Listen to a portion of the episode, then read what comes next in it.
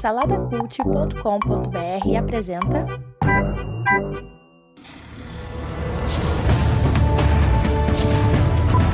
Sejam bem-vindos ao pós-créditos do Salada Cult.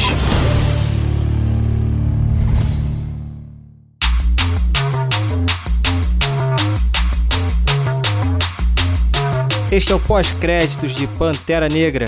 Aqui é o Bruno Guedão, conhecido aqui no Salada por ser o Marvete safado. o maior Marvete aí de todos aqui do Salada. E cara, é com muito orgulho que eu sou Marvete mesmo. Porque Pantera Negra é um filme sensacional, cara. Ele aí já entrou no panteão para mim de melhores filmes da Marvel. Tá certo que é difícil, né, cara? Se eu não me engano, esse é o 17 ou 18 filme. É difícil, tá cada vez mais difícil dizer qual é o melhor filme da Marvel. Mas com certeza esse aí tá no top 5, top 6, sei lá, são poucos filmes da Marvel. Menos da metade que eu dou uns 5 estrelas ali, né? E esse, eu já tô até adiantando aqui, são 5 Caesars sem dúvida nenhuma. A gente acompanha a história aí do T'Challa, que apareceu lá em Guerra Civil, e o filme, na verdade, ele ac acontece justamente logo após ali o Guerra Civil, em que a morte do pai do T'Challa, né, e eles tendo que se tornar rei. Mas, cara, o, le o legal desse filme é que é um filme que, foge muito do padrão ali da Marvel. Tem muita gente falando da Fórmula Marvel, que a Fórmula Marvel tá ali e tal. Cara, essa é até uma discussão que a gente tem que fazer futuramente, o que, que é essa Fórmula Marvel. Mas uma coisa que a gente já pode adiantar aqui é que não tem as piadinhas da Marvel. Tem piada, claro que tem uma outra piada, mas o tom do filme é um tom mais sério, e isso é uma coisa que muita gente estava pedindo, né? Então a gente tem aqui um filme de ação, cara, um filme de ação com tensão, com cena, muitas cenas de ação e, e, sério, né? Com drama, assim, um drama. Você fica tenso vendo o filme. E isso é muito bom. E além disso, é um filme que tem muitas camadas. Porque, para quem não sabe, o filme ele é imerso na cultura negra, né? A gente tem ali o Wakanda, que é um país escondido na África, que na verdade ele eh, não é um país que seja escondido, ele, ele esconde quem eles são de verdade, né? Porque eles são o país mais avançado do mundo tecnologicamente falando, e eles mantêm isso em segredo para manter o status quo dele, manter o estilo de vida.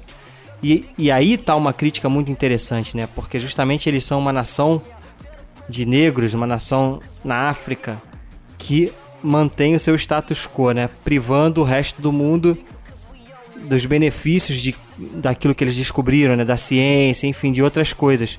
E o filme cai por esse lado também, entendeu? Dessa discussão de será que eles deveriam levar isso para fora?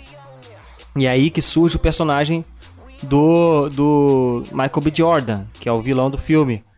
Eu não vou entrar muito em spoiler, mas ele, ele meio que questiona isso, ele vem para questionar isso, né? E cara, é um filme sensacional. Eu tô vendo muita gente aí que é negro e está se sentindo altamente representado por esse filme. E, e com razão, cara, o filme representa. Cara, o filme termina, isso não é spoiler, mas termina com uma frase de um garotinho olhando pro T'Challa e perguntando: Quem é você? Como assim? Caraca, onde você tava, cara? A gente tava precisando de um herói assim. E é isso, cara. Não tem muito o que falar. A gente tem o Andy Serkis ali perfeito. A Lupita Nyong também. A, e a outra lá que faz a Michonne do The Walking Dead também. Muito bons personagens, cara. Ainda tem isso. Além de negros representados, a gente tem também mulheres representadas, mulheres fortes. Cara, é um filme que tá aí pra agradar todos os. todas essas ideologias, todas essas pessoas, né, hoje em dia que, que tem levantado seus, seus estandartes aí, com razão, inclusive.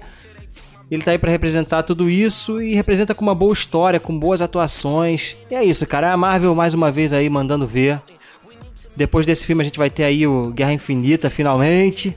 E vale a pena muito ver no cinema, são 5 Caesars e esse foi o pós-créditos, aqueles minutinhos que te ajudam a economizar o seu tempo e o seu dinheirinho aqui no Salada Cult.